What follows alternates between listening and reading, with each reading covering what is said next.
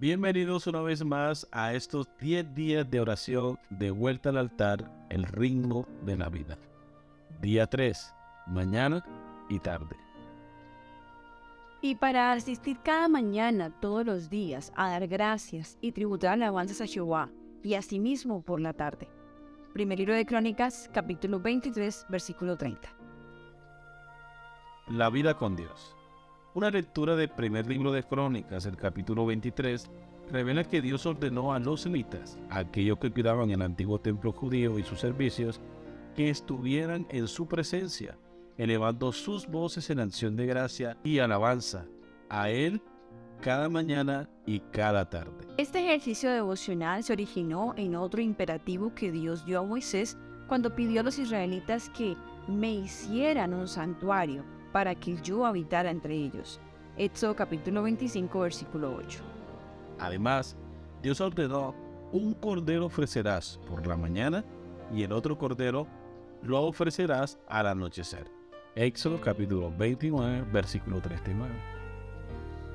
Esto nos invita a que podamos pensar cómo está nuestra relación con Dios.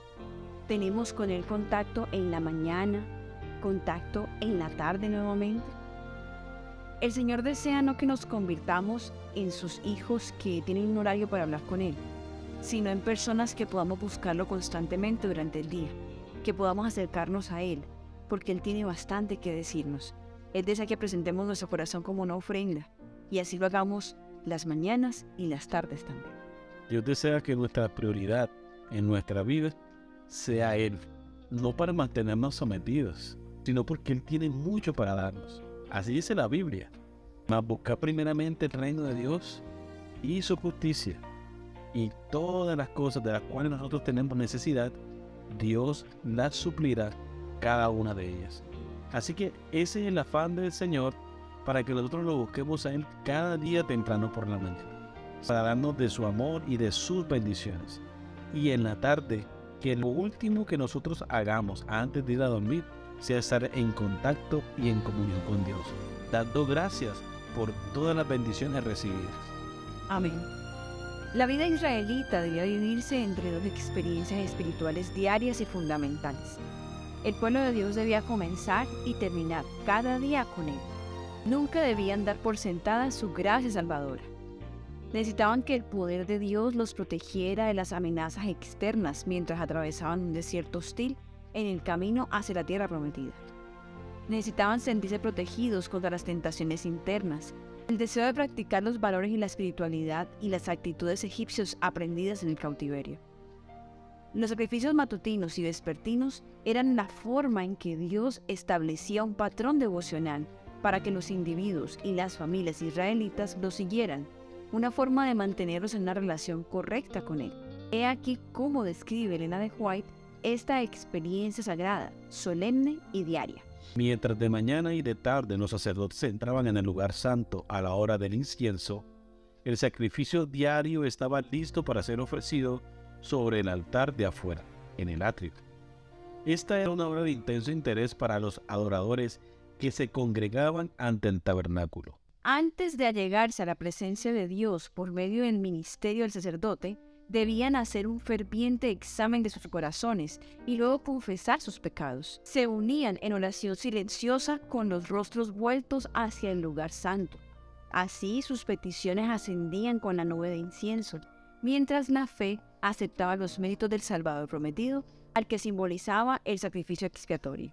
Las horas designadas para el sacrificio matutino y vespertino se consideraban sagradas y llegaron a observarse como momentos dedicados al culto por toda la nación judía.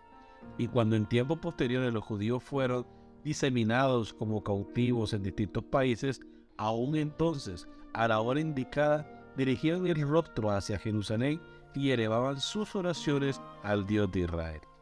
En esta costumbre, los cristianos tienen un ejemplo para su oración matutina y vespertina. Si bien Dios condena la mera ejecución de ceremonias que carezcan del espíritu del culto, mira con gran satisfacción a los que le aman y se postran de mañana y tarde para pedir el perdón de los pecados cometidos y las bendiciones que necesitan. Historia de los Patriarcas y Profetas, página 367 y 368. Si tu vida devocional ha perdido su ritmo, pídele a Dios que renueve hoy tu compromiso con la adoración matutina y vespertina. Hablemos con nuestro Dios. Y para asistir cada mañana, todos los días, a dar gracias y tributar alabanza a Jehová y asimismo por la tarde. Jesús, queremos empezar nuestro día contigo. Por favor, despiértanos para que podamos disfrutar de la comunión en tu presencia. Ayúdanos a hacer de esto un hábito diario y a no apresurarnos ni postergarlo. Ayúdanos a hacer que tú seas realmente lo primero en nuestros pensamientos todos los días. Padre, nos apresuramos a presentar ante ti nuestros diversos pedidos, quejas y deseos, olvidando a veces que tú eres una persona, no una máquina expendedora. Recuérdanos todos los aspectos de tu carácter, todas las pequeñas y grandes cosas que has hecho y haces por nosotros, para que podamos agradecerte y alabarte por ella. Ahora mismo, tráenos a la mente razones para alabarte. Dios, no solo deseamos comenzar nuestro día contigo, sino también terminarlo contigo. Mientras reflexionamos sobre las horas que nos has dado, haz que nos vengan a la mente las muchas veces que hemos visto tu fidelidad a lo largo del día que nos durmamos con la alabanza en nuestros labios, porque tú eres nuestro eterno Salvador. Amén. Querido amigo y hermano, es el momento de dar gracias a Dios, es el momento de orar. Recuerda dar gracias por todas las bendiciones, nombrándolas específicamente, y alaba a Dios por su bondad. También recuerda hacer tu confesión. Dedícanos minutos para que puedas poner delante de Dios aquello que tú sabes que estuvo mal e incluso aquello de lo que tú no te diste cuenta. No olvides pedir sabiduría y la capacidad de discernir en la toma de decisiones y en los grandes desafíos que trae este nuevo año. Presenta también delante de Dios las necesidades, tanto personales como familiares, de los amigos y de la gente alrededor, e incluso de las personas en el mundo entero. Recuerda también apartar tiempo para escuchar la voz de Dios en el estudio de su santa palabra.